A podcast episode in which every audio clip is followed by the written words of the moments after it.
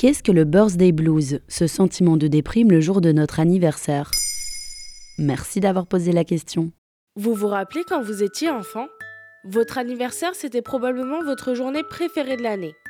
Entre les cadeaux et la fête, le gâteau et les bougies, tout était réuni pour que vous passiez un excellent moment.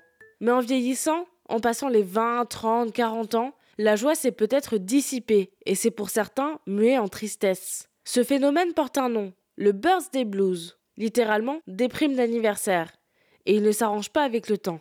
À quoi est dû le birthday blues? Il y a différentes causes qui peuvent mener à ce sentiment de mélancolie. D'abord, les anniversaires sont parfois des souvenirs douloureux.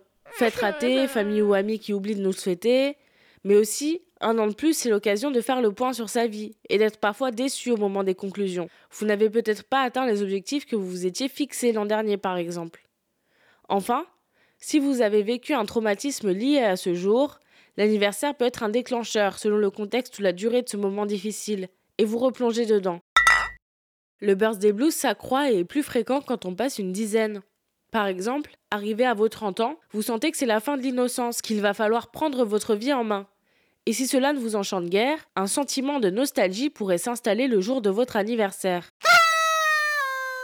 Parfois, on ne veut pas de toute l'attention que l'on reçoit ce jour-là. Cela se repère chez les personnes discrètes ou anxieuses, qui ne savent pas comment réagir à leur téléphone qui ne cesse de sonner pendant une journée entière. Comment je peux m'en libérer? Vous pouvez d'une part en parler à votre entourage et si vous le souhaitez, leur demander de ne rien organiser ou même de ne pas vous appeler ou vous écrire.